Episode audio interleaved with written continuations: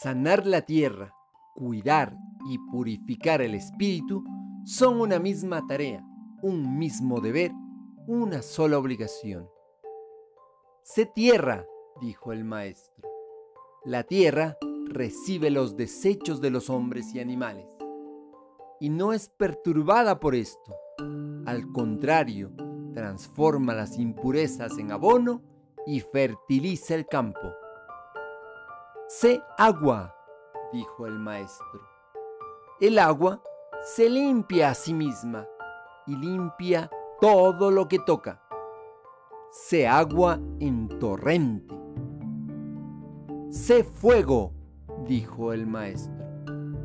El fuego hace que la madera podrida se convierta en luz y calor. Sé el fuego que quema y purifica.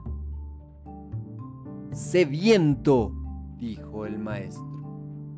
El viento esparce la semilla sobre la tierra, hace que el fuego arda con más fuerza, empuja las nubes para que el agua caiga sobre todos los seres.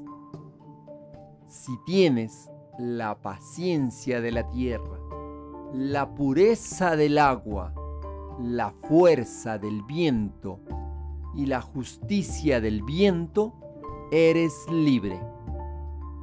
Te acompaña Mario Tapia Hernández y nuestras familias.